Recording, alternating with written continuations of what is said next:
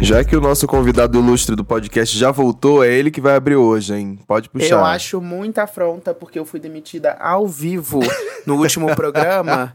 e aí a prova que eu sou a alma do negócio é que eu fui demitida Ai, e o, ai, ai. O, o episódio não saiu. Só isso. que eu É, amigo, dizer, né? foi. foi é, a, a gente ficou tão, tão, tão triste com, com a sua demissão que a gente fez um protesto, entendeu? Foi o luto. Fechamos, fechamos uma BR inteira só É. por causa de você. E essas piadinhas internas só vão entender quem é Pop Docker. Porque é o seguinte, a gente tá aqui toda semana, é o nosso podcast de música pop. E aí, caso você não conheça, eu convido vocês a irem no DocPopcast nas redes sociais, ativar a notificação, deixar seu comentário, engajar, classificar o podcast é, em cinco estrelas. Já que você não conhece, não tem nem chance de você dar menos de cinco estrelas. Já dá logo cinco estrelas mesmo. Agora, se você conhece e ainda não fez tudo isso, a vergonha que você tá passando, você vai se humilhar e fazer o quê? Entrar no nosso Apoia-se. Porque, né? Você escuta a gente toda semana, você já tá cansado de ouvir isso e até agora nada. Estamos aqui esperando o seu apoio para esse podcast. Acho E aí? preocupante que ainda não tá apoiando. Só uma correção, toda semana não, que semana passada não teve episódio, tá, gente? Inclusive, é, Pois é. aproveitando pra pedir desculpa aos ouvintes, já que os meus caros colegas não fizeram isso, porque a gente Eu teve uma série não. de problemas e aí não deu tempo de lançar o episódio como a gente queria, então preferimos fazer essa semana. Então, desculpa aí, galera, não deu.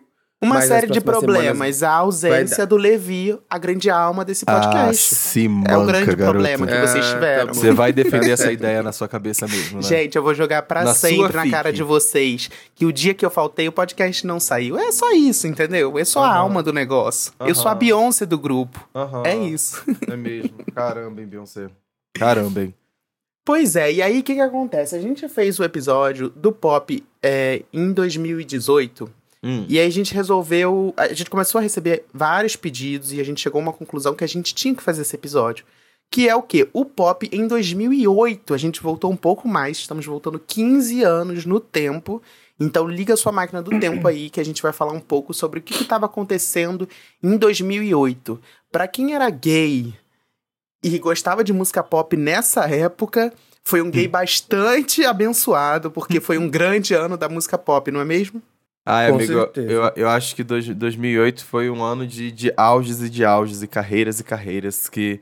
Ai, ai, espero, espero que um dia volte uma ascensão tão boa assim do pop como, como teve nesse ano. Hoje serei saudosista, hein, ouvinte? Eu sei que Lembrando lute. que o, o tema é o pop em 2018, mas na verdade deveria ser as divas pop em 2018, porque vai ser o foco desse 2008, episódio, tá? 2008. Ou em 2008. É, então Sim, deixa eu voltar. sim. Lembrando que o tema é pop em 2008, mas deveria ser divas pop em 2008, tá? Porque é o foco desse episódio.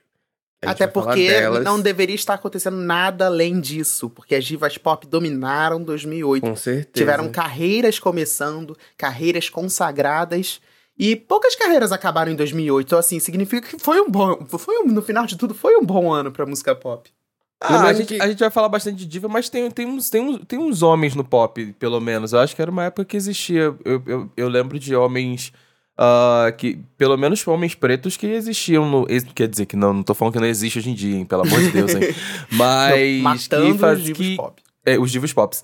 Mas que ma- marcavam presença, sabe? Acho, que, acho que, que tem alguns aí que, que vale citar durante o episódio. Só contextualizando que em 2008 a gente tava na era dos downloads pagos. Eita, Então, é verdade. é, inclusive, em 2008 foi quando o Spotify surgiu. Hum. Foi, foi, foi, é, ninguém ligava ainda, obviamente, mas ele foi lançado em outubro de 2008. E é, era- tá, a gente estava vivendo, assim, se não o auge do iTunes, mas assim, o iTunes começou em 2007, com o surgimento do iPhone, né? E aí, em 2008, foram movimentados 3,7 bilhões só com downloads pagos. Então, tinha aquela guerrinha ali dos fãs fazerem o seu mutirão para comprar o single das suas artistas favoritas. Eu fico imaginando que tem gente hoje em dia que tá escutando esse episódio se pá e não faz a menor ideia de que antigamente tinha que fazer download da música do artista dele. É, galerinha do mal, realmente. Nessa época eu usava o Forshared, eu baixava tudo ilegalmente. Tinha também o Sim. site Hits and Beats, agora eu não lembro se era em 2008 que eu usava ou um pouquinho depois. Não, Mas o eu Beats Beats é um muito. pouco mais recente. É mais Eu usei recente. muito também. É, Sim, nessa sim, época sim. tinha ainda Casar, Emule. O e tinha também, Tinha também um negócio que eu lembro em que você é, tinha um rolê todo que você cadastrava o seu cartão para comprar um gift card da Apple, para você ter acesso ao iTunes dos Estados Unidos, para quê? Para você comprar a música em dólar e Aham. ajudar a sua diva pop. Pô, Então, assim, amor, isso aí não Era- fazia parte da minha realidade, não. Isso aí é Não, coisa também de não quem viaja fazia. pra Disney. Também não, não, não, não fazia parte da minha é também, real. não. Não, não era a minha realidade também, não. Mas eu lembro que as pessoas faziam isso, eu ficava, gente, o povo tá pagando em dólar por uma música, que loucura é essa? Uma coisa que me tanto que chama a atenção. né? Fala, fala. Tanto que a primeira música que eu comprei, que eu acho que foi a primeira e a única, talvez, nesse esquema, foi Run the World, da Beyoncé. Já foi bem, assim, bem depois. Aí eu comprei, foi a primeira música que eu comprei no iTunes, é a E primeira não e a adiantou última. muito, né? Que nem Top 10 pegou. Pois é. Pô, ele, investi- ele fez um investimento, mas só que, né, o investimento não rendeu. Às vezes acontece isso na economia, né? Não, acontece. Pois e é. nessa época eu lembro que tinha muito esse rolê, a gente tá falando de baixar a música, principalmente, é, é que era muito... Eu tinha amigos, principalmente, que eles ficavam loucos e loucos e loucos pra fazer o quê? Colocar a capa do álbum ou do single certa... Na hora que tava lá no computadorzinho, Eu, ficava eu, catando. eu Ah era viu? obcecada. Sempre tem alguém nessa época que fazia muito isso. Sempre eu tem. fazia isso. E me digo mais, eu organizava todas as tags certinhas por causa de um site chamado Last FM, que eu uso até hoje. Não vou revelar meu Last FM aqui, porque tem coisas vergonhosas no meu top geral e que não correspondem mais com a minha personalidade. Porém, eu uso até hoje e às vezes eu pago o, o, o premium do Last FM pra editar diretamente no site as tags. Então eu sou muito louca da, da organização. Amigo E, passado. Inclusive, eu sempre fui muito resistente a Spotify. Eu fui é, comprar o Spotify em 2020, então até 2019 eu ainda baixava e catalogava todas as minhas músicas. Meu Deus do céu, mas você tava se dedicando tanto, sendo que não, nem precisava mais. Pois é. Ele era obcecado, eu também era obcecada. Inclusive, eu botava. Eu criava álbuns, assim, por exemplo, Beyoncé, aí eu criava um álbum lives. E aí eu baixava as músicas ao vivo, as versões ao vivo, pra botar nesse álbum lives da Beyoncé. Então, assim, era tão organizado que tinha um. Um, um- um álbum live do artista. E aí o Paulo comentou sobre os divos pop. E aí eu tava olhando aqui, ah, quais músicas estavam bombando nessa época e tal. Gente, em primeiro lugar, uma das músicas que, que mais bombaram em 2008 foi Apologize, do Timbaland, com One Nossa. Republic. E aí eu lembrei que o quê? O Timbaland que faleceu essa semana. tadinho, Faleceu. né? Foi Faleceu. dessa pra uma Puta pior. que pariu. Caralho. Foi dessa pra uma pior. Ele tava bombando em 2008, mas agora realmente 2023. Caralho. Não foi, não foi um bom ano Mona, para o Mona, Divo, amigo, você não tem noção. Ontem no- eu descobri no ao vivo, fazendo o Papel Pop News, eu, eu apresentando o vídeo dele, que eu fiquei passado com a Então declaração explica dele. aí, já que a notícia tá fresquinha. Puta que. Ai, que ódio. Enfim, gente, todo mundo tá acompanhando aí a Britney, que fez o lançamento do livro dela recente, várias declarações contando sobre o passado dela com o Justin Timberlake, como foi uma relação totalmente tóxica é, e abusiva em, em diversos sentidos. E aí. Ai, caralho, ninguém chamou ele na conversa, né? ele tava dando uma palestra, ele tava fazendo um talk em algum lugar, o Timberlake, no Caralho a 4, e ele resolveu defender o Timberlake depois de todas as declarações bizarras e polêmicas que a Britney tinha feito sobre o Timberlake, mas não só apenas defender ele, como ele disse que ele conversou com o Timberlake dizendo que alguém deveria colocar uma mordaça na Britney para ela poder calar a boca. É complicado. A gente vai falar um pouco mais sobre isso no próximo episódio, talvez, se Deus quiser e tudo der certo, que a gente vai falar sobre a Britney, sobre a biografia da Britney, então aguardem. Mas a gente só queria citar o Timberlake que tava bombando em 2008 e infelizmente em 2023, né, ele foi dessa pra uma pior. Foi não tá dessa mais pra uma entre pior. nós. Agora, inclusive, você tá falando, você tá falando de, de, enfim, homens no pop e tudo mais, a gente tava falando sobre capas. Eu, lem eu lembro disso perfeitamente porque é, é, eu lembro que eu tinha músicas, sei lá, por exemplo, da Lady Gaga, que a capa era tipo Flowrider, porque eu não queria trocar o Eu não queria trocar a capa quando baixava e tava na parte do Flowrider e de repente quando passava, sei lá, pro MP3 ou pro telefone, que seja, é, vinha com, com, com a capa do Flowrider E você junto, nunca assim. mudava, gente? Não, tinha essa possibilidade nunca pra mim. mudei, sabe? Tinha música, sei lá, da Katy Perry com a cara do T-Pain. Ai, é Uma pessoa assim. claramente que não tem uma questão com organização. Paulo, porque Uma, eu uma coisa sobre jamais essa época também era o uso de iPods, né? Que hoje em dia ninguém tem mais. Porém, nessa época começou a bombar e as pessoas começaram a usar iPods. Eu adorava. Eu tinha um iPod Nano, acho que até 2015 eu tive um iPod Nano que eu usava sempre. Era bem legalzinho, fazia aquela sincronização direta com iTunes, que hoje em dia também não existe mais. Mas é isso. Quem É. também teve um grande ano em 2008, em que basicamente começou a sua carreira ali, a gente começou a ver, foi Katy Perry, né? Que ela começou, na verdade, no finalzinho de 2007, mas ali em 2008 ela lançou o grande hit I Kissed a Girl, e a música foi um grande hit, acabou sendo o número um da Billboard, e permaneceu no topo durante sete semanas consecutivas, e foi o primeiro, a primeira, pra- primeiro grande acontecimento da Katy Perry. E a partir disso, foi hit atrás de hit, né? Não, eu acho que o primeiro grande acontecimento da Kate, na verdade, foi a música que ela fez pro ex dela, o vocalista do Tokyo Hotel, Ah! em que ela dizia que ele era muito gay, assim. Mas Ela essa tá cancelada. Essa, essa tá cancelada. Cancelado. Mas é- ela é ótima. Ai, o, o desculpa, hit, o hit da homofobia. Não, ela começou com You're So Gay, depois sexualizando a, a, a- a bissexualidade. Então, assim, ela foi é, escalonando. Aí depois ela. Hoje em dia ela diz que se arrepende dessas músicas. Tudo bem. Envelheceu mal. Agora, assim, eu sou. Eu acho que Katy Perry é a representação máxima do ano de 2008, porque pra mim ela foi a, o- a grande novata que surgiu. Vamos falar de Lady Gaga depois, mas eu acho que Lady Gaga foi uma coisa que aconteceu mais em 2009. Ela surgiu em 2008 também, mas acho que ela explodiu em 2009. Enquanto a Kate ela teve esse estouro com a Kiss the Girl e ela foi muito cotada pela indústria, porque na minha visão ela tinha essa coisa irônica de nesse primeiro disco, aquela ironia na música pop que estava faltando para as divas americanas. A gente tinha é, é, o exemplo da Lily Allen que deu muito certo, acho que em 2006 e depois novamente em 2009 com o segundo disco. E eu acho que as gravadoras americanas, como eles são bairristas, né? Eles queriam uma versão ali meio que Lily Allen, só que estadunidense. E aí as, as letras da Katy Perry, elas, desse disco, elas me- são muito marcantes por isso, porque eu acho que elas são super irônicas. Elas têm essa pegada meio engraçada, meio, meio debochada. E eu adoro, pra mim, é o melhor disco da Katy até hoje. É o meu favorito. É o, o One of the Boys, que debutou aí na- no top 10 da Billboard. Aí muita gente pode falar, ah, mas foi top 10, não foi nenhum, nem nada do tipo. Mas eu, pelo menos, acredito que antigamente era muito mais difícil. Com Você, certeza. você conseguir um, número, um number one e top 10 já era sucesso. Assim, sucesso absoluto. O disco permaneceu 71 semanas na parada e vendeu mais de 3 milhões de cópias. Então, assim, foi hit.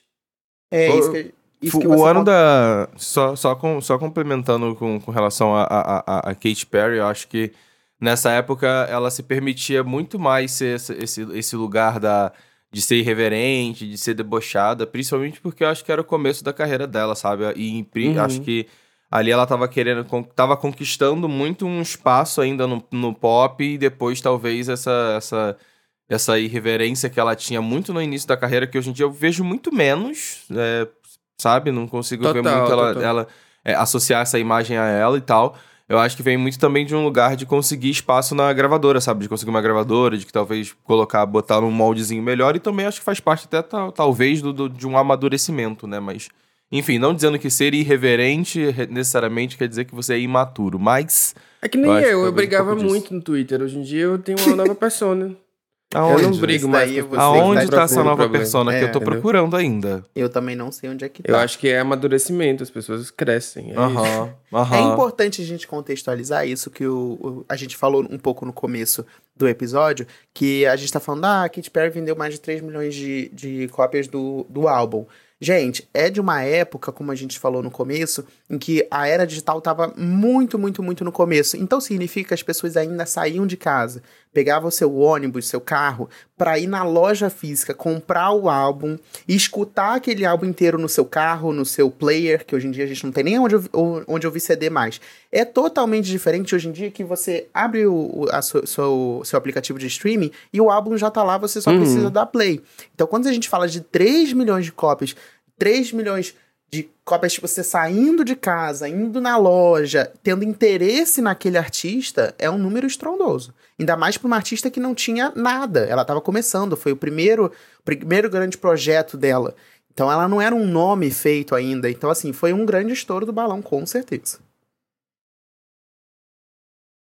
É, uma outra coisa que me marca muito na época da, da- da- dessa primeira fase da Katy Perry é o visual, né? Porque ela tinha aquele estilo pin-up, Uhum. uma coisa Uhum. meio retro girl que ela também abandonou depois. E eu acho que hoje em dia não é nem tão marcante assim quanto, por exemplo, a fase do Teenage Dream, que todo mundo lembra mais. Porém, me marcava muito esse estilo dela, era bem diferentinho do que tava, do, do que tava rolando na música pop na época.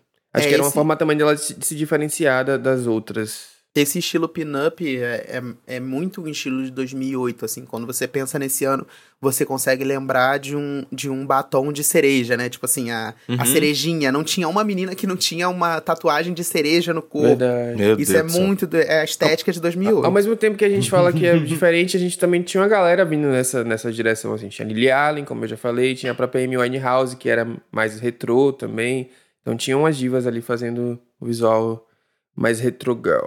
Uma, um- uma diva que nessa época tava. Foi, acho que foi inclusive a época que eu comecei a escutar com mais frequência ela do que eu escutava antes. Ah, e vou trazer ela aqui muito. Não sei nem se tá no roteiro a gente comentar dela. Mas era a época do Hard Candy, da Madonna. E eu lembro que eu comecei a escutar muito essa música justamente por causa do feat que ela tem, enfim, com, o faleci com os falecidos, que né, são dois agora de uma vez só numa música, que é Four Minutes. Amava. E amava essa música, eu amava o clipe principalmente, e acho que é a partir dele que eu comecei a, a, a, a, a escutar outras músicas dela, como, sei lá, Candy Shop, que também é, é dessa, é desse álbum, tem o Miles Away também, que também é desse álbum, enfim, é um álbum da, da, da Madonna que eu, que, eu, que eu curtia bastante, e foi quando eu comecei, talvez, eu acredito que seja por aí, nesse período, tem o M, não, o MDNA veio depois, né, isso, veio depois. É, mas era um álbum que, que, que foi quando eu comecei a entrar em contato com essas, com essas divas mais de querer conhecer a discografia delas, sabe? Foi, Foi mais aí ou que menos você virou época. gay, né? Assim, vamos Foi aí contextualizar. que preencheu os 50% da minha vida, É, talvez. foi aí que você descobriu que você era 50% gay. Foi, foi, foi. quando você deu play ali na Madonna, na Katy Perry, Uhum. na Lady Gaga também, Na Lady Gaga, 2008. foi, Foi, foi, ali, amigo. foi uma grande legião de gays Era na, época que eu, era na época que eu olhava o Chris Brown cantando With You ou, ou cantando Nowhere com a, com a Jordan Sparks e ficava, meu Deus do céu, Tem alguma coisa tem aí. alguma coisa nesse pretinho. Queria mamar. Não, ainda mais o Chris Brown com a George Sparks. Era a definição de tanto faz. Tanto faz. É Puta que isso. pariu. Nossa senhora. É. É, uma outra artista pop que surgiu também em 2008, assim, mas demorou um pouco mais do que a Katy Perry pra, como eu já tinha dito, pra estourar, foi a Lady Gaga, né? Uhum. Que ela lançou Just Dance em abril desse ano, do, do ano e a, a faixa ficou cinco meses na Billboard Hot 100 até finalmente atingir o topo da tabela em janeiro de 2009. Uhum. Então ela teve aí esse, esse tempo de crescimento que eu acho que foi muito favorável pra Gaga, porque o The Fame, pelo menos na minha visão, é um talvez o maior disco de estreia de um artista pop nos últimos, sei lá, 15 anos, 20 anos, porque realmente o disco chegou e ficou ali, sabe? Se Foi. estabilizou na parada e todo mundo ouve, acho que é um dos discos mais vendidos também dessa época. E só que te- demorou um pouquinho. Eu não tinha nem essa lembrança de que tinha ela tinha demorado um pouco mais pra acontecer do que a Kate. Eu e tenho. só eu- pra lembrar que nesse álbum, inclusive, é, é, é hit atrás de hit, né? A gatinha, né? Só nesse álbum é Just Dance, Poker Face, Love Game, Paparazzi, tipo, de uma vez só. Eu acho, eu, eu concordo muito com, com você, Santana, quando você diz que é um álbum de estreia que, que veio muito, muito forte.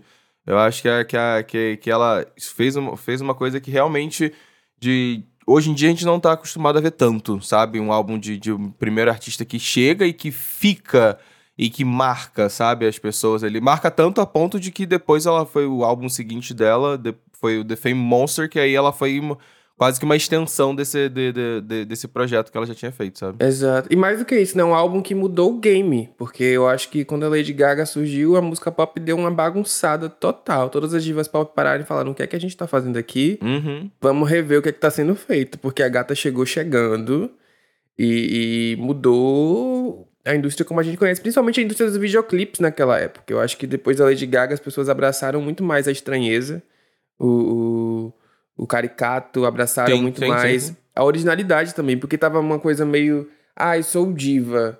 E aí depois da Gaga, eu acho que deu uma, uma, uma, estranhada nas coisas, o que foi muito benéfico pra música pop em geral. Ela tem. As vendas desse, desse projeto dela são, são números, assim, maravilhosos pra qualquer diva pop que está estreando num primeiro álbum vender, vender mil, mil, milhões e milhões e milhões de cópias em vários lugares do mundo, sabe? Tipo, é bizarro. E foi com a Lady Gaga que também essa, esse ritmo dance eletrônico que em 2010, mais ou menos, depois começou a bombar. Foi ali em 2008 com Just Dance que ela começou a abrir portas para Florida, para David Guetta, toda essa galera que depois foi o auge em 2010, no finalzinho de 2009, foi graças a Just Dance. Eu tenho muito essa memória é, na minha mente, porque foi, foi uma das primeiras vezes que eu tava indo para fora do país, e aí eu lembro, eu fui em janeiro de 2009, então eu lembro de estar tá nos Estados Unidos e tá tocando Just Dance, tá tocando Lady Gaga, e eu, gente, quem é essa mulher? Quem é essa mulher? Adorei essa música, adorei essa música. Quando eu cheguei no Brasil, ninguém ainda tava ouvindo, porque em janeiro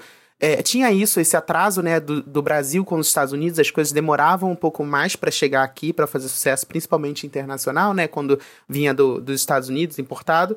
Essas novidades, digamos assim, né, não é a mesma coisa de, sei lá, a Beyoncé, que já tinha uma, uma carreira mais consolidada, não demorava tantos meses para chegar aqui, mas quando era um artista novo, ele demorava aí uns seis meses a um ano para começar a bombar aqui no, no Brasil. E aí eu lembro dessa, dessa memória muito muito fresca na minha mente de Just Dance. Deu, quem é, deu pensando, quem é essa artista que, nossa, ela parece ser muito boa. E aí eu baixei Just Dance, né, e pronto. E aí veio depois um hit atrás do outro e a Lady Gaga se tornou o grande ícone que a gente conhece hoje em dia. Mas até então, é, foi em janeiro de 2009 que ela tava, começou a bombar muito nos Estados Unidos e a carreira dela decolou. Eu acho que quando a gente tá falando de 2008, pelo menos para mim, não tem como não citar um dos grupos que eu sempre eu vou repetir essa, essa, esse, esse texto, essa frase durante muito tempo, porque me dói o coração lembrar disso. Que a gente perdeu pra pandemia, né? Que foi o Pussycat Dolls. Pussycat Dolls queria fazer uma turnê, a gente queria uma turnê, ia vir pro Brasil, mas, né, Punts não permitiram elas ficarem juntas por muito tempo. E eu acho muito legal porque o Pussycat Dolls ele surge de dentro de um, de um reality show sobre de um grupo de dança, parte de um grupo de dança muito maior do que o que a gente conheceu, estourando musicalmente falando. As meninas, inclusive, do Pussycat Dolls, eles eram um grupo muito maior e quem, quem formou o grupo era... Eu esqueci o nome da mulher, inclusive, que formou o grupo. Robbie Antin. Eu acho que é isso, né? Isso. É, é e, e, eu acho muito legal que partiu de um lugar muito incomum de a gente ver na época de necessariamente bailarinas se, formando um grupo musical para que entregava tudo de clipe e, e dança na, na, na, na, na época. Eu acho que elas vieram num, num formato de girl group que Pra época, eu acho que até hoje, inclusive, não, não vê nenhum outro grupo feminino, no caso daqui no Ocidente, tá? Não tô falando de Oriente, porque no K-pop estavam arrasando há muito tempo. Mas, com toda certeza, eu acho que é, é um lugar de, de raridade. Naquela época, a gente vê um grupo de cinco meninas, era cinco na época? Acho que era isso. Cinco, de um grupo de cinco meninas na, na época dançando para um caralho. Não era dançando pouco, era dançando para um caralho, porque elas dançavam muito. E ao mesmo tempo que elas cantavam. Então, tipo assim, para mim era o meu auge de botar o clipe na televisão ali, de tocar e ficar repetindo o passinho das meninas durante muitos e muitos e muitos tempos, muitos anos. Então, acho que, inclusive, eu, eu, eu, digo que talvez elas tenham me inserido essa ideia de muito mais que qualquer outra diva pop, até mesmo mais que a Beyoncé, se pá, nessa ideia de você ficar assistindo o clipe para aprender uma coreografia. Uhum. Só uma Sim. correção, né? Cantavam apenas duas. As outras eram só mexer a boca. Porque ah. não tinha oportunidade. É. Não porque não, não cantavam. é, porque as Pussycat Dolls, na verdade, já estavam bombando aí desde 2005, mas eu acho que em 2008 que elas vieram com aquele álbum icônico que eu lembro até a capa. Doll Domination. Consigo, Doll, Doll Domination. Eu consigo visualizar a capa, ele na, na minha frente, assim, uhum. de forma viva. Em que elas vieram com, com When I Grow Up, que inclusive quem era GLS nessa época não deu play enquanto, enquanto estava no metrô e não quis abrir aquela perna em 180 graus, não, não foi GLS em 2008. foi GLS errado. É, I hate this part. É, what you think about that? What, what you think, think about, about that? Nossa, nossa eu, acho, eu acho incrível. Bottle Pop, eu acho. Nossa, Hush Hush. Gente, não, esse e tem a clássica, I hate this part. Nossa, quem nunca sofreu escutando I hate this part? Meu Deus do céu. Eu, assisti, eu, vi, eu via muito essa na, nos clipes da MTV, passava o tempo inteiro.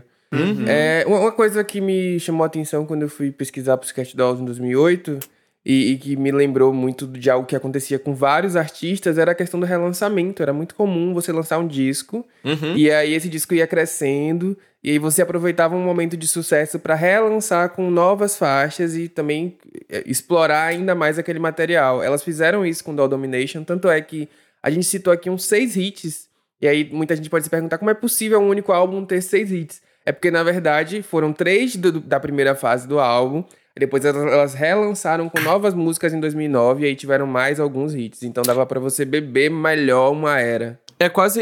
inclusive, você falando isso me fez pensar na Lady Gaga que a gente tava falando ainda há pouco. Que o, o The Fame, o The Fame Monster, teoricamente, é essa mesma.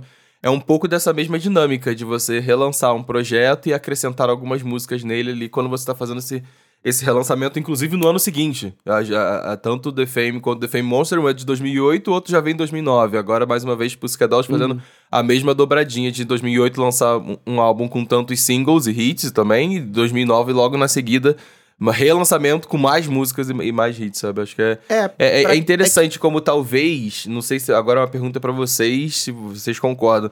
Eu tenho um pouco do feeling de que em 2008 eras de divas pop duravam mais do que hoje em dia. Ah, com certeza. É, eu, eu ia falar exatamente isso. É porque, assim, não sei se é sobre eras de divas pop, mas eu acho que o mercado fonográfico, de modo geral, ele tinha uma data de validade muito maior, né? Hoje em dia, quando a gente fala, ah, se a gente fizesse o episódio pop em 2023... eh, Se a gente pegasse no primeiro trimestre, a gente já teria uma lista absurda de músicas e álbuns e lançamentos. É, e, e, assim, coisas que não marcaram tanto. Já em 2008, a gente inclusive tem muita dificuldade de conseguir separar o que, que era é, hit de 2008, de 2007 e de 2009, por exemplo, né? Que são os anos seguintes. Por quê? Porque quando o artista lançava um álbum, por exemplo, em 2007, ele poderia relançar esse álbum em 2008, ele poderia lançar um single só em 2008, depois relançar esse álbum em 2009. Então, às vezes, o artista ficava dois, três anos trabalhando o mesmo álbum. Então, até o exemplo da Lady Gaga que eu dei, você lança uma música, sei lá, no meio de um ano, ela só começava a bombar em janeiro do ano seguinte. Então, acho que essa questão da, da, da validade da Divas Pop, que, que elas duravam mais, eu acho que é muito sobre isso. Eu acho que é a Com certeza. longevidade que a, que a música trazia, que o clipe, às vezes você lançava um single três meses depois que você ia lançar um clipe. Hoje em dia isso é meio impensável. Quando você lança a música, você já lança o clipe. A gente tem um, um veículo que ainda funciona, eu acho que como antigamente, que são as rádios. Tanto que é meio estranho, às vezes, você ouvir rádio pra quem consome muito streaming, porque você tem músicas que você pensa, nossa, há seis meses atrás eu tava viciado nessa música, ela tá tocando tanto. É porque as rádios ela ainda tem um tempo de, de, de processamento, digamos assim, que é maior do que a velocidade do streaming, e elas meio que mantiveram isso. Então, naquela época, eu acho que além da- do fato de serem é, cópias físicas e, e digitais, o que fazia com que fosse menos acelerado, ainda tinha também o fator de rádio que tinha um peso muito maior e as músicas iam crescendo aos poucos. Então, acho que tudo isso contribuía para que as eras fossem maiores e aí essa estratégia de relançamento era muito efetiva porque você continuava vendendo o mesmo projeto, mas você trazia ainda novos singles e geralmente, pelo menos a tendência é, que eu vi assim, em alguns artistas como Rihanna, que também relançou muito discos nessa fase, é, é, fazia muito sucesso. Então, assim, o relançamento era estratégico ali para você elevar a sua era como diva pop em termos de números e de, de reconhecimento. E um Sim, grande essa- exemplo. Pode falar, amigo, pode falar. E um grande exemplo disso, acho que até é, que a gente consegue ver de forma clara do que a gente tá falando. Que é que foram os singles, né? If I Were a Boy e Single Ladies da Beyoncé, que foram lançados em outubro de 2008. O álbum do I Am Such a Fist foi lançado em novembro de 2008. E a mulher estava com a turnê até do- começo de 2010. A turnê desse álbum. Então, assim, você vê o quanto tempo durava uma era. Hoje em dia você consegue imaginar, sei lá, Anitta, Luísa Sonza, ou, ou, enfim, qualquer artista, Olivia Rodrigo, lançando um álbum hoje e só parando com a turnê no final de 2025? Nunca. Uhum, Isso nunca. nunca, aconteceria. Nunca. A grosso, modo, a grosso modo, a gente pode até zoar, já que você citou da Beyoncé, é um pouco isso. Ela lançou um álbum ano passado, ela fez uma turnê esse ano e acabou. Acabou. É isso. Não tem Act 2, gente. Nem Act 3. Acabou. Sabe? o, o trabalho, o trabalho de, de, de- um álbum, assim, é um exemplo que a gente tá vendo agora, concreto de, de, de como essa, esse rolê de. Que no passado talvez tinha uma sobrevida, né? De, de. Principalmente por causa dos efeitos da rádio, como bem disse o Santana, de, de, de, de dar esse, esse respiro mais longo para alguma produção, porque a forma de consumo que a gente tinha era outra, outro rolê, era outra forma, era outra velocidade, principalmente, que a gente tinha para esse consumo das coisas. Então acho que é, que é, que é interessante parar para pensar nesse rolê, né? De como a forma que a gente consumia em 2008 era muito diferente de agora. Que foi, inclusive, como a gente começou, como a gente abriu o episódio com isso, né? Totalmente. Já que você falou de Beyoncé, Levi, continue. De Beyoncé em 2008. Justo. Eu amo. Pode Justo. deixar comigo. É, o I Am Sasha Fierce, né, como eu falei, foi lançado no dia 12 de novembro de 2008. É, foi um, um, grande acontecimento. E aí teve até esse lançamento que eu falei, que foi um lançamento duplo, em que outubro a Beyoncé lançou os singles e Fireboy e Single Ladies, e que foi algo que eu não me lembro mas se depois disso isso aconteceu de novo, assim, de você lançar. Hoje em dia não tem mais tanto esse conceito de single, né? Mas de você lançar single duplo ao mesmo tempo. E aí, é, Single Ladies foi o grande hit né, que a gente lembra o grande, o primeiro grande viral da internet, do YouTube, em que todo mundo Amigo, é... imagina single ladies na época do TikTok. Ia Nossa. ser surreal. Nossa. Caralho. Ou não também, né? Às vezes Eu acho que às vezes, às vezes, às vezes, às vezes os lançamentos só fazem sentido no contexto da época. Às eu vezes isso acontece. Esse, eu acho que esse não. Eu acho que esse não por causa do vídeo. A galera tava muito apegada a refazer Foi. o vídeo da Beyoncé, sabe? O vídeo é muito dia... TikTok code. Exato, é, é, é tipo, é, é muito na, na, na, vibe. Se fosse hoje em dia, eu acho que as pessoas iam ficar reproduzindo essa coreografia o tempo inteiro. Caralho, ia ser até cansativo. É, como Mas foi na, na época, época, foi também. Na época, até o, o presidente dos, dos, Estados Unidos, é, o Barack Obama, chegou a fazer o, o, o, o com a mãozinha. Uhum. Tinha, enfim, o, várias paródias, tiveram vários flash mobs em todos os lugares do mundo. E Single Ladies, que foi o, grande hit número um e foi o quinto, o quinto single da Beyoncé a ser número um nos Estados Unidos. É, foi um grande sucesso. E Flower Boy que assim, foi número 3 na Billboard nos Estados Unidos, mas If I Were a Boy no Brasil, nossa manos, senhora, nossa foi um senhora. sucesso que foi até bem maior do que Single Ladies. Eu, eu, eu tenho essa impressão, assim, de que a, a Beyoncé, ela performava muito bem, principalmente nessa época, com singles R&B no Brasil. Uhum. A gente pode lembrar do grande sucesso Halo, que aqui foi um, um dos hits que... De, um dos maiores hits de todos os tempos é... Mas eu acho que não só no Brasil. Eu acho que arrisco a dizer, aliás, arrisco a dizer não, digo com toda certeza que em termos de alcance global, essa foi a maior era da Beyoncé e uhum. até hoje ela não conseguiu bater. Por exemplo, se você pergunta a qualquer pessoa que não é, não é consumidor ativo de música pop, mas que conhece hits e outras coisas, ela vai provavelmente. Qual música de Beyoncé ela conhece? Além de Crazy in Love. Uhum. Provavelmente ela vai dizer alguma música dessa era, seja Single Lady, seja Halo, uhum. seja If I Were a Boy, porque eu acredito que foi essa, essa era impactou muito mais em termos de, de, de alcance Sabe... e, e hit. Sabe aquele teste que a gente tava falando alguns episódios atrás? Pergunta pra sua avó, pra sua mãe, pro seu tio, uma é música. É então, faz esse teste. Eu tenho certeza que ele vai falar alguma música do I Am Sasha Fierce, assim, disparado. Inclusive, é nesse álbum que tem aquela música Videophone, que a gente, que é, a gente esconde na fanbase, que, que veio daí.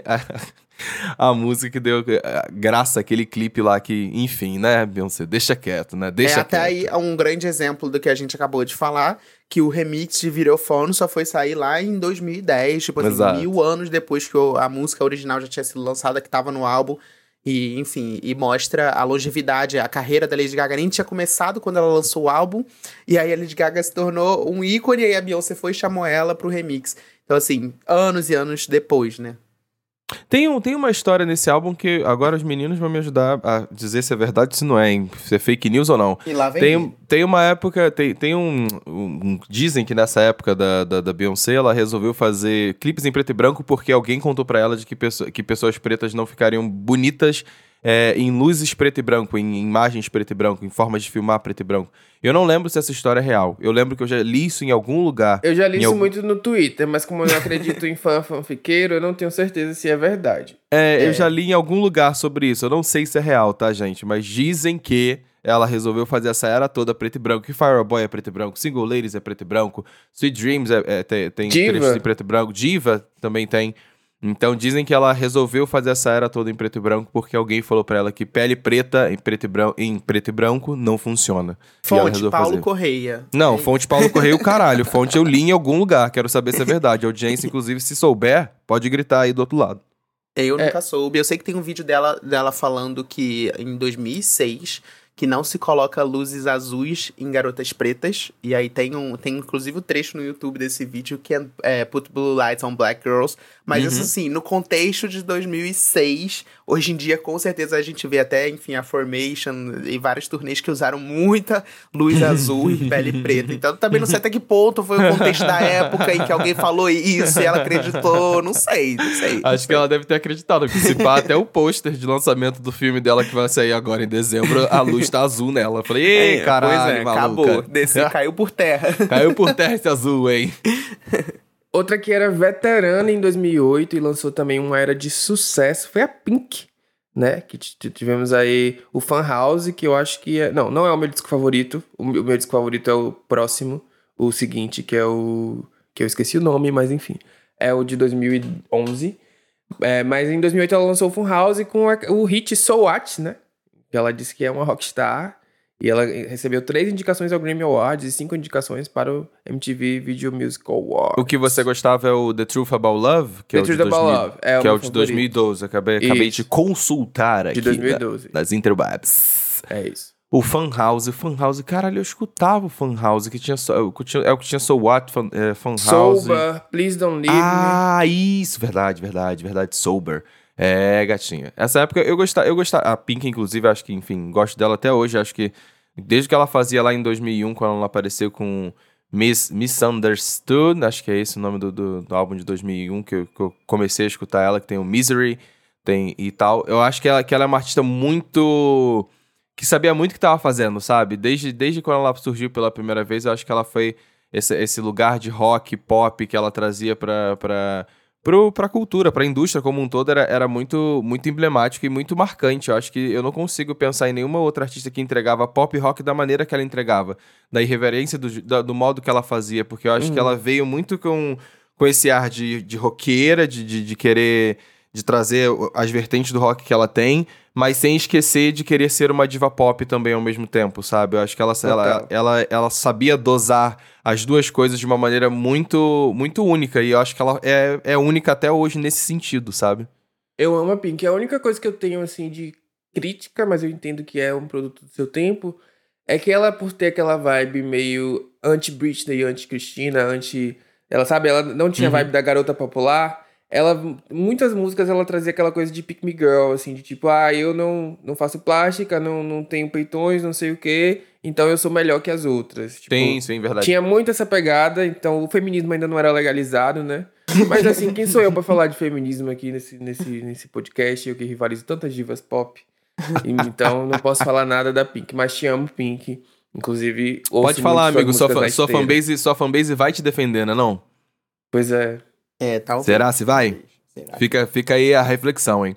Olha, já que a gente tá falando de, de carreiras emblemáticas, 2008 não tem como não falar da Maioral que tava começando ali, que ia estourar o Blindex. Tô falando de queridíssima Rihanna, porque ela nesse ano foi quando ela lançou Good Girls Gone Bad, Reloaded.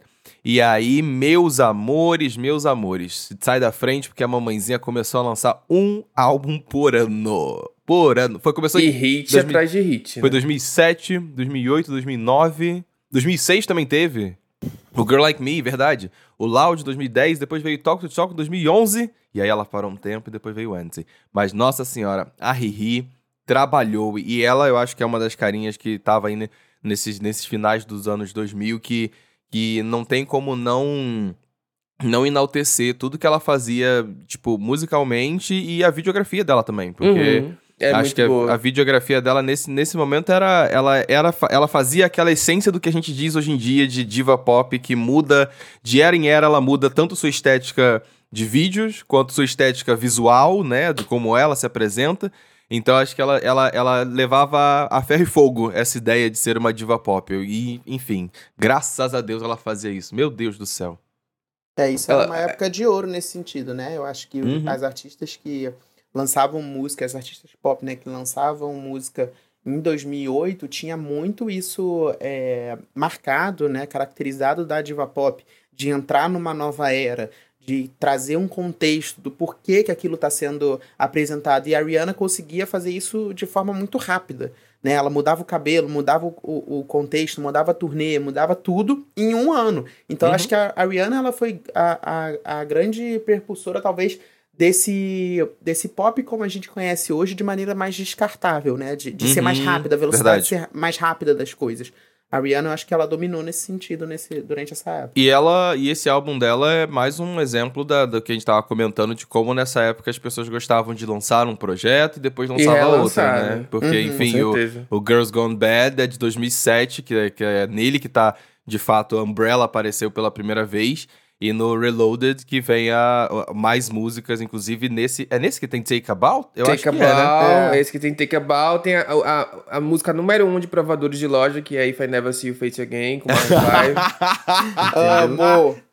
e tem Distúrbia também, que foi um grande hit. Putz, essa daí é um dos grandes clipes de terror que eu amo Que até foi, hoje. inclusive, escrita também pelo Chris Brown, né? Passado, nessa época, verdade, eles, lembro acho que foi, essa foi a época do rompimento deles, que teve agressão, enfim. X, fase, fa- fa- fase tensa da- na vida da, da gatinha.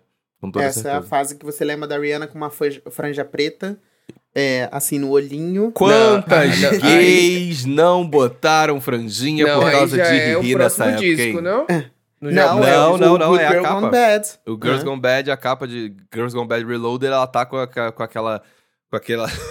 Ai, gente, aquela franja que vem até o queixo, lisa, preta. O assim, terror ó. das pessoas pretas que queriam reproduzir isso e tinha que passar 5 quilos de formol, acabar com o cabelo pra ficar com aquela que franja horrorosa. Eu- Isso. Eu, eu tenho a impressão de que, assim como a era Amy Sasha Fierce foi a era de maior alcance global da Beyoncé, Hum. a Good Girl Gone Bad talvez tenha sido a era que apresentou Rihanna para mais pessoas.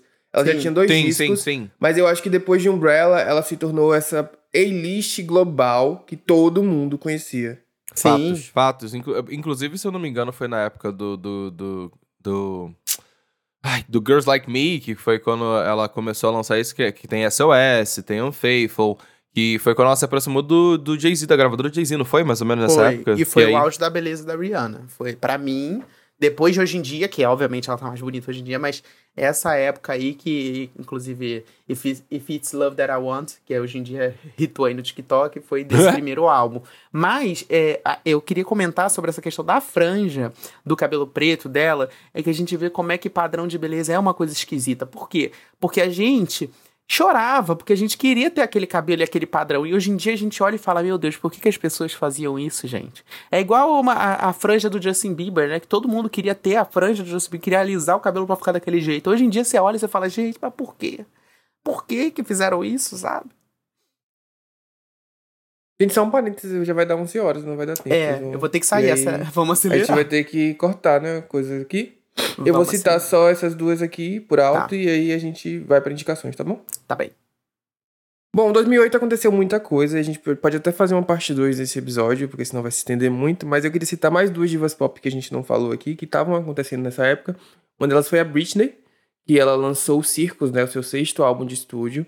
e aí a gente tem a- a- o hit Womanizer, que alcançou o número 1, um, além de Circus, Radar, e aquela que talvez seja minha favorita, que é She Cam, que tem aquele trocadilho, né? Uhum. E maravilhoso, ela que inventou aí as piadas de tiozão. Mas, assim, amo essa era da Britney. Acho que, inclusive, foi uma, um retorno, assim, uma guinada pra ela dizer: Eu sou ainda a fodona. E eu consegui entregar uma puta era. Eu, go eu gosto de- da, da era de Circles, inclusive. né? Foi uma, é uma era que da- foi tão, é tão marcante no pop que depois, anos depois, GG, né? GG Gloria Groove, queridíssima, resolveu revisitar, de certa forma, aí, uma- na música dela, justamente, If You See Came, pra fazer uma era da qual ela revisitava justamente um circo, tal qual a, a Britney fez nessa época. Então, é tipo assim, é, só, é, é um impacto tão grande na, na cultura que hoje em dia vemos artistas nacionais que revisitaram esse lugar pra poder criar suas próprias eras, sabe? E If You See Cam foi um, um grande hit que burlou as rádios, né? Porque na época ninguém percebeu o, o trocadilho. Aí depois, um- uns meses, anos depois, o pessoal entendeu. Porque, pra quem não, não sabe, né? O If You Seek M, basicamente ela tá soletrando F-U-C-K, que é fuck. Fuck. Então ela, ela botava numa, né, Uau! Não- não é, sabia. não podia falar. agora. É, tá sabendo agora. Mas muito gay não sabe, tá? É. E aí- Tem muito Não. ouvinte agora assim, ó. Uau! E ela burlava, burlava as rádios falando um palavrão sem poder falar palavrão. Sem lançar a versão clean. Ela é irreverente, ela é revoltada, ela é. Outra veterana que desafiava as leis da física, na verdade confirmava as leis da física, era Mariah Carey, que lançou aí o EMC Square, décimo primeiro álbum de estúdio, que foi lançado em abril de 2008 e tem a música com mais energia de gostosa que você pode conhecer na vida, que é Touch My Body, entendeu? Putz. Essa música é tudo. É, enfim, amo essa era. E, e pra vocês terem uma noção, né? Tipo assim, a Mariah tava lançando o 11 álbum de estúdio. E ela conseguiu É, o primeiro amores. single, um number one.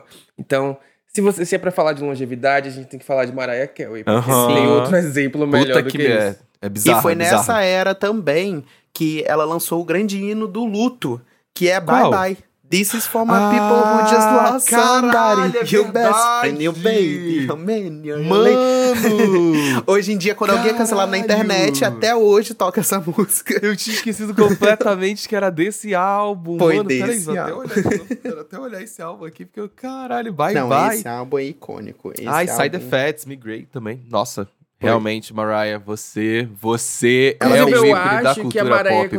My Body, merda. ela inventou palmitar no sigilo. Porque a música é sobre Palmitar você pegar um branquinho no sigilo. Ninguém tá sabendo, entendeu? Já você se identificou, Xande? Não, porque o meu branquinho eu assumi, mas assim, sabe? Entendi. Eu acho que foi sobre isso, parando pra pensar aqui, conseguir re- ressignificando aqui essa, essa música. E tem um Você momento é icônico. isso. Tem um momento icônico também de Touch My Body, que é a parte do clipe em, em que ela mexe e o Photoshop vai parar onde? Na xícara. Na xícara. E aí, Na se vocês xícara. perceberem, a xícara fica completamente Caralho. deformada por causa da barriga da Mariah Carey nesse clipe. Influenciou uma sério. Geração de gays Sério. que hoje, que hoje usam vários filtros aí pra deixar o pau Facetune. marcando na praia. Isso, exatamente. exatamente. Mariah Carey que começou com isso. Inclusive, a Mariah que Ai, postou que uma ódio. foto essa semana, né, comemorando já coisa de Natal e tal. E aí, gente, a cinturinha da gata tá cada vez mais fina. Não aguento a quantidade de Photoshop que ela consegue colocar. Caralho, é Eu não sei o que, que ela tem mais, se é Photoshop ou lipoaspiração, gente. O negócio, a Eu não cintura sei, aqui, amigo. Uma Realmente finura. não sei. Ela tem uma questão com essa cinturinha dela desde os clipes antigos. Tadinho. Santana, quer passar aí pelo, pelos tops da Billboard que nós tínhamos nessa época? Então, acho que a gente meio que já deu uma pincelada, né? Foi Low do Florida, Love in This Club do Usher, Bleeding Love, que a gente não falou que foi assim um hit inacreditável, estrondoso. Touch My Body, que eu já falei, Take a Bow, Lollipop do Lil Wayne, Nossa, amava. Viva amava. Vida do Coldplay, é, a Música de casamento até hoje, né? É. Exatamente. Aí Kiss the Girl, Disturb e So What também já foram falados, Womanizer, Single Ladies, Live Your Life do T.I. fe- featuring Rihanna. Essa eu não lembro muito, tá? Talvez seja um mais memorável Eu queria saber cadê o T.I., sa- sabe, hoje em dia. Eu não lembro. Não lembra é. de Live Your que que Life? eu- não, o que aconteceu com ele? Cadê o Ah, T.I.? tá. Isso que eu quero dizer. É não, o que o Xande falou, acho que é aquela Just Live Your Life. Ei. Não, a música, a música sim, amigo. Eu tô falando do T.I., o Ah, rapper. sim. É, Onde ele- está o T.I.? Onde? Ah, Isso que eu tô falando. tá, tá curtindo Foi o dinheiro Deus, que ele fez nessa época. Porque ele Ah, também teve tão Whatever. You Like, que também foi um grande hit. Um grande hit. Outra que foi um grande hit, mas que foi um hit lançado em 2007 foi With You. Como a gente falou, as músicas tinham um tempo aí de, de sucesso. É, With You foi lançada no finalzinho de 2007 e até hoje provavelmente é o, o single mais lembrado do falecido Chris Brown. E aqui no Brasil eu quis colocar essa aqui porque essa aqui tocou em todos os lugares, que foi Sem Ar do de Black. E também Um Minuto, ele fez essa dobradinha em 2008. Então essas duas Caralho, músicas verdade. tocaram em tudo que era lugar. O de Black tava indo, como o Paulo falou aí, essa onda de homens negros na música pop fazendo sucesso. Aqui no Brasil a gente teve também, tá? Que foi o de Black. E, É, e aí- Não, e aí só contextualizar que esse episódio ele é focado principalmente no pop internacional, só pra galera não começar a fazer nos comentários um, um alarde de que a gente não falou sobre o mercado brasileiro, do pop em 2008, tal, tal, tal. A gente quis focar no pop internacional que estava acontecendo e como vocês viram, já está muito longo, já tem muita coisa pra falar e a gente já deixou de falar muita coisa, então se a gente ainda fosse incluir o pop nacional aqui, ia ser muita informação. ia ficar muita coisa, né? Exatamente. Vamos para as indicações? Vamos. O que, que temos pra comentar de boa aí?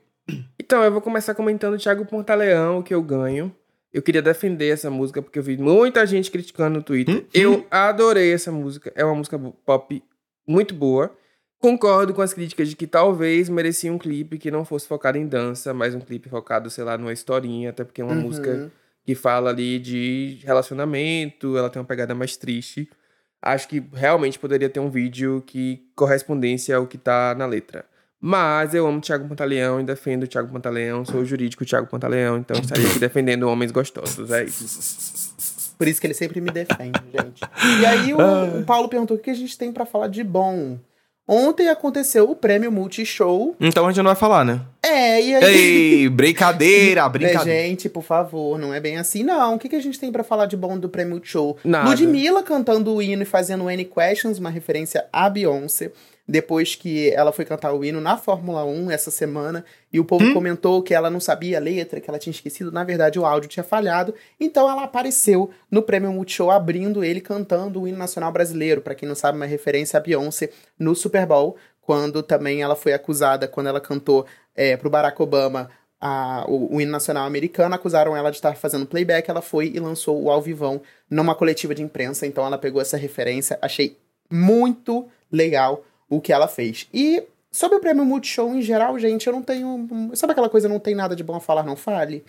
É isso, gente. Não, não É foi isso. ruim, não, mas é que eu não Sempre tenho nada... muito desorganizado. Eu não tenho é, nenhuma... eu tenho a nenhuma impressão grande de elogio. Parece Hum. aquele trabalho em grupo que ninguém se conhece, ninguém, e cada um fez uma parte, e na hora todo mundo juntou e não teve ensaio. É basicamente isso. A única coisa que eu queria comentar é que o prêmio de artista da revelação foi pra Meli, que é uma artista Maravilhosa. da Bahia. E tem uma galera aí do Sudeste, né, fãs do Veig, eu não sei como é que pronuncia, Isso. o, o branco de trança do trap, é, falando que ela não mereceu, que não sei o que, que foi comprado pela gravadora. Queria dizer que primeiro Meli não tem gravadora. Segundo, queria dizer que Meli se garante sem autotune, tá bom? Porque assim, ai, autotune é a estética do trap, beleza, mas se tirar o autotune ele consegue cantar? Não consegue. Então pra mim não é só estética, é um recurso que ele usa porque ele não consegue cantar. Um beijo, pode me criticar lá no Twitter. Hum, logo ele falando que tava numa era clean, né? Ele falou isso Gente, faz alguns é, ele minutos é da episódio academia- atrás, gente. Que é loucura. do mas. Ele, ele, mas assim, concordo com tudo que ele disse. Vai tomar no cu quem tá reclamando do- do- da, da gatinha ter ganhado, porque ela merece pra linda, hein? caralho. Ela merece muito, muito, muito, muito, muito. Talentosíssima. É, passando nos lançamentos da semana, tivemos alguma, alguns lançamentos nacionais. Eu queria destacar a, Ca- a Cara de Anjo, Mega Abusada de Melody, que vai ser um grande hit. Eu amei, que é a versão de Mega Abusada da Anitta, né? Só que dando uma nova roupagem dessa senhora de quase 40 anos, já diria a Melody. E também uma- um lançamento que me surpreendeu bastante, que foi o Solo Volume 1, o primeiro álbum solo de Júnior Lima, o grande irmão da Sandy. E me surpreendeu porque. É, pois é, eu fui ouvir e eu gostei. Me surpreendeu, assim, sim. eu realmente. Ele trouxe um pop é, que muita gente comparou com o João, mas eu acho que na verdade é um João muito mais maduro. É um João muito mais. O que não é, muito difícil, né? É, é, tudo Tem bem. mais É, não tem esse chororô todo do João, entendeu? Ele é um É. pouco mais.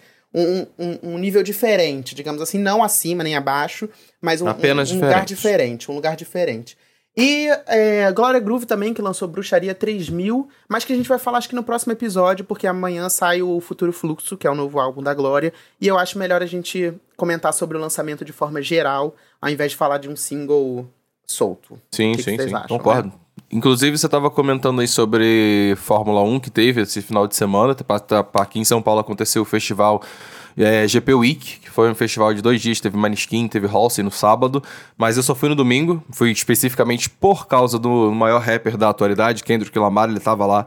Foi um show surreal de foda. Eu acho que o festival, ele. Enfim, acho que o festival tem várias críticas com relação a ele.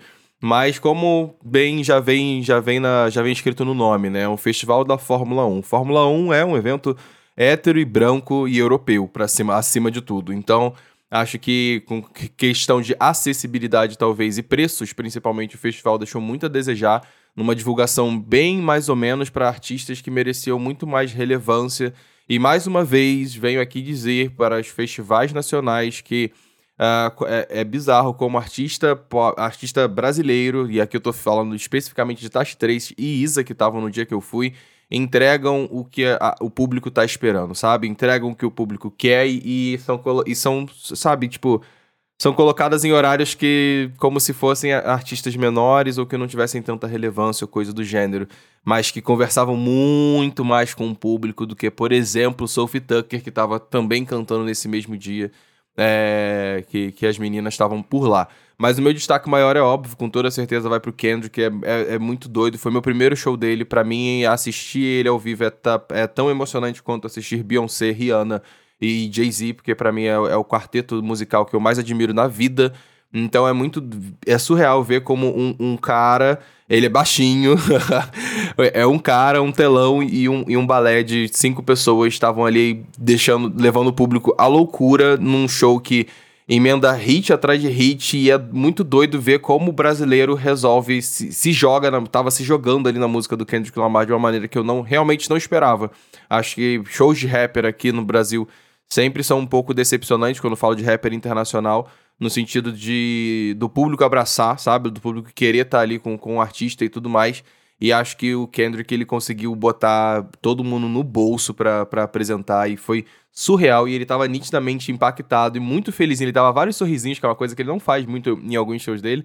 Ele tava muito fe felizinho quando ele via que a galera do público tava ali respondendo ele, que sabia a letra, que ele ia puxar uma letra, a galera cantava por cima, a ponto de umas duas músicas assim ele escolher começar sem o instrumental, só ele e a plateia cantando, justamente porque ele tava gostando do que tava acontecendo ali na hora. Então, Graças a Deus, espero que quem esteja ouvindo a gente aí, que tenha passado lá pela GPU e que tenha tido também essa, essa emoção de poder assistir o queridíssimo. E agora vamos para os comentários. Gente, eu vou ter que me retirar porque eu vou ter que dar uma saída. Eu já sei que os comentários vão falar sobre como todo mundo sentiu minha falta e como é, eu, eu, realmente não posso uhum. sair desse podcast, mas uhum. eu vou ter que dar uma saidinha. Vocês Será mesmo? os comentários e aí a gente descobre. Eu vou descobrir no episódio, quando sair, sair o episódio. Se vocês falaram, eu espero que tenham falado mesmo, tá uhum. tá bom? Eu Beijo, acho que não vou gente. falar não, hein, amigo. E olha lá, hein? Vou ouvir depois. Beijo, gente. Tchau, tchau. Beijo, meu amor. A Leilane OL falou: Amei o puxão de orelha do Paulo sobre música latina. Também já estava um pouco cansada da sonoridade norte-americana. Fui explorar as músicas latinas que estavam sempre no top 50 global do Spotify e fiquei apaixonadíssima. Os álbuns da Karol G esse ano são impecáveis e tem parcerias maravilhosas como TQG, que os meninos mencionaram, e que rendeu o prêmio no VMA desse ano. Vamos ver no Grammy Latino. Tem uma música belíssima com Caliuches e a parceria entre Peso Pluma e Young Michael, que são dois artistas jovens que estão bombando e vale muito a pena conhecer. E, Young, aí, Young Mico. Mas eu concordo muito com ela. Acho que é, que é que esse rolê de, de você aproveitar o que você vê no, no top 100 para você explorar e conhecer músicas novas, acho que é essencial pra gente descobrir coisa boa. O Oxum de Barba também comentou assim: a colaboração icônica foi da Cristina com a Gaga em Do What You Want. Concordo muito com você, eu amo essa parceria das duas. Essa música, essa música que veio de, de, um, de um remix com a, com a Cristina por causa de problemas com quem era o feat anterior. Não tem um rolê desse, se eu não me engano? Era o Kelly, né? Acusado é, de abuso. E a exato. música falava assim: faça o que você quiser com o meu corpo. Então uhum. foi muito. Então, né? Não é muito, não é muito bom deixar uma pessoa que é, é acusada de, de abuso falar é isso, né? Tom. Não é de bom tom. E aí teve esse remix com a Cristina que é maravilhoso. E o Oxum de Barba continua aqui. E Paula Fernandes com Taylor Swift. Bem, a evolução da indústria. KKKKK. Ah, eu adoro essa música. Lonely. eu amo, amo, amo. amo essa música. É o encontro do pop um tanto quanto inesperado, né? Pois é. É, o David Leandro 27 falou: faltou a parceria da afinada Doja Cat e Cesar Me More. Hum, então, hum, eu coloquei essa parceria no roteiro, mas por algum motivo a gente não falou dela, porque realmente tem muita coisa e aí a gente acaba deixando algumas de fora. Verdade, verdade. Mas verdade. realmente Inclusive... essa parceria é tudo. Inclusive, comentando de, de CIS aqui rapidamente, a gente não falou na parte de indicações que o Levi estava aqui, mas já saiu o line-up do, do, do Lola, né? Do Lola do, do, ano que vem e, e, teremos, graças a Deus, a CISA em nossos em terras tupiniquins, sabe? Quero ver todos lá presentes no dia da, da queridíssima. No geral, do Lola eu achei um pouquinho fraco. Não sei o que, que você achou, amigo, mas eu achei um pouquinho fraco. Acho que, enfim, tem dias e dias, mas como a gente sabe que eles vão embaralhar tudo as pessoas estão ferradas para escolher qual dia que eles vão querer ir. Pois é, eu espero que tenha Cisar e Paramore no mesmo dia. No mesmo porque dia, né? todos os negros vão se concentrar Exato. nesse dia. Artistas negros, black music. E é isso. Tem mais falaram, alguns comentários aqui? É, falaram aqui também o Diego Alves falou Rihanna e Cisar, Consideration, que a gente esqueceu também. E aí essa música é fodona. Inclusive, Consideration que rendeu pra gente aquela performance ao vivo em que a Cisa tava no canto, sem, sem foco pra ela de luz, e a Rihanna no meio do palco, né? Caralho. Ai, é, pois é.